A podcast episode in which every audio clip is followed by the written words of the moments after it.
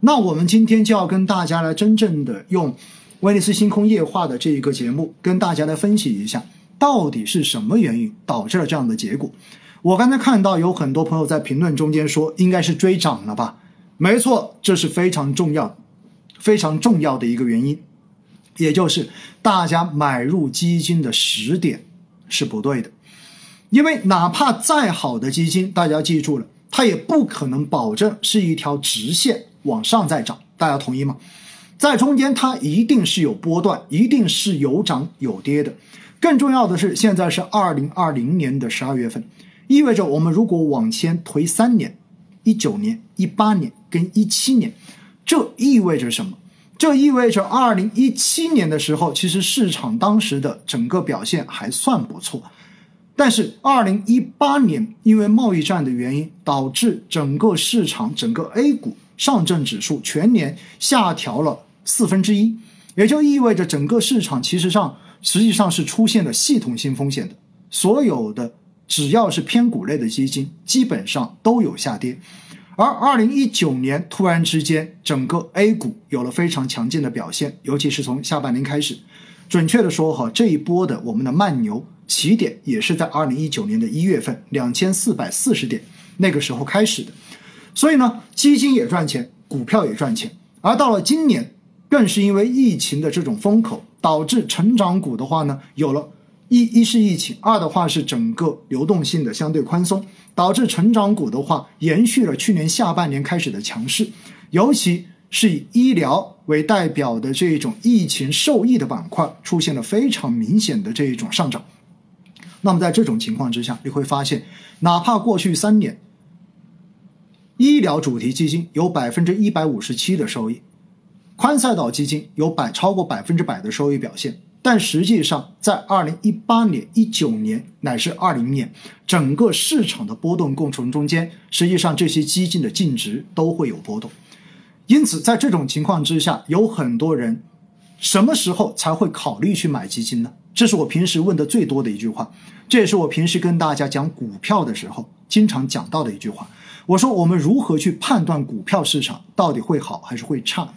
中间很重要的一条叫做风险溢风险溢价偏好，什么意思？也就是到底有多少人敢冒风险去做股票投资？而现实中间又有很多的投资者其实是用炒股票的心态来进行基金的投资。所以说白了，大家之所以愿意去买基金，一定是在你身边。有很多人通过投资基金有赚到了钱，你看到了别人有了真金白银的收获之后，可能你才会有兴趣直接参与到市场中间去试试看。而因为一开始试试看有了比较好的这种反应，所以随着市场的上涨，可能你就开始慢慢的往上加仓，到最后就是标准韭菜的加仓方式，这种方式叫做倒金字塔加仓。大家同不同意？想想看你有没有做过这样的事情，在一开始买的时候用一点点钱买，但是随着市场越来越涨，你会发现自己越买越多，到最后可能在市场最疯狂的时候买了最多进去了，就是这么样的一个结果。所以在这种时候，我们要讲到的是什么事情？我们要讲到的就是我们要去正确认识市场。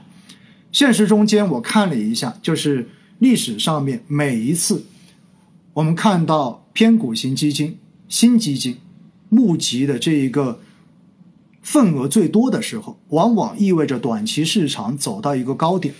那么今年是一个公募基金，尤其是偏股型基金发行特别密集，而且量特别大的一年，并且的话呢，大家也看到今年有无数的爆款基金出现，对不对？甚至于超过了二零零二零零七年的历史最高。某只有基金的话，一天可以募集超过一千三百亿，最后配售只配售三百亿。其实这种现象都说明什么？说明整个市场特别火。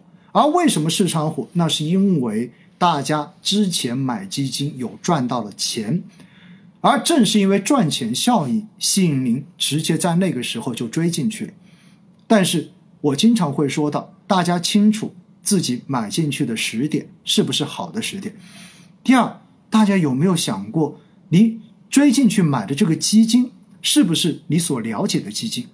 第三，你去买的这个产品，买的这个基金经理，他是不是一个真正值得去长久托付的基金经理？大家想过这个问题吗？所以哈，今天我们的这一个标题，就是今天我们整个直播的标题哈，特别写了第一个，要告诉大家几点：第一，买基的几个法则，对不对？买基的第一法则，其实呢，这也相当是之前很多场的这种。培训跟直播，我们的一个总结。那么买基的第一法则：知收益，小风险。啥意思？就是我们必须要了解到收益是从哪里来的，风险到底有多少。我经常在平时的直播中间跟大家去讲到说，我说我们买基金做投资，首先要问自己四个灵魂问题，对不对？第一个问题，你到底有多少钱可以用来投资？第二个问题。你到底能够承承受多大的风险？第三个问题，你到底准备赚多少钱就走？第四个问题，你这笔钱能够投资多久？这四个问题必须要在我们投资之前问下来。现实中间所谓的“知收益，小风险”是什么意思？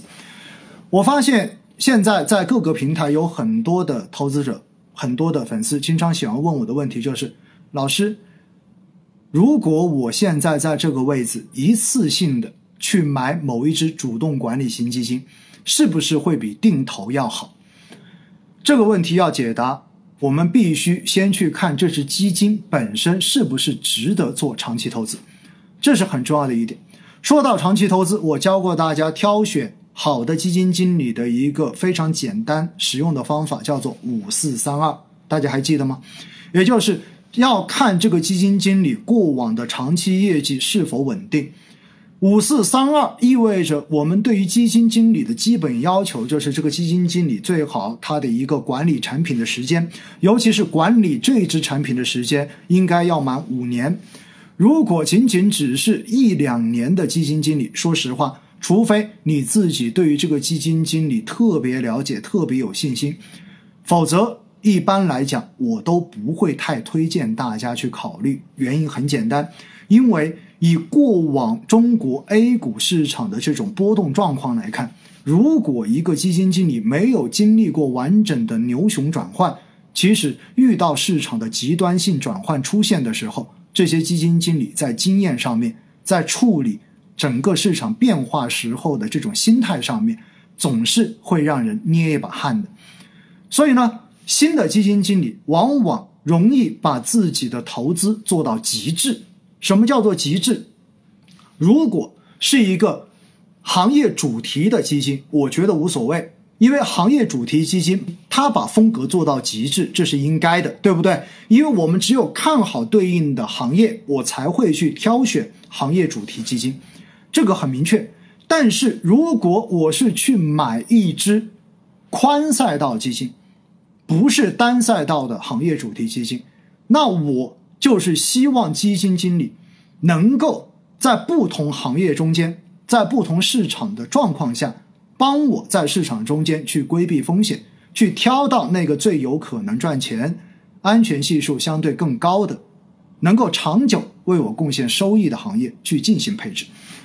那这个时候你会发现呢，在过去的这一两年，有很多年轻的。宽赛道基金经理也把自己的基金做到了极致。什么叫极致？直接把自己的基金做成了行业主题基金，把自己大部分的仓位全部都押宝在了某一个行业。如果是这样子的话，这样的基金就已经失去了宽赛道基金的根本价值了。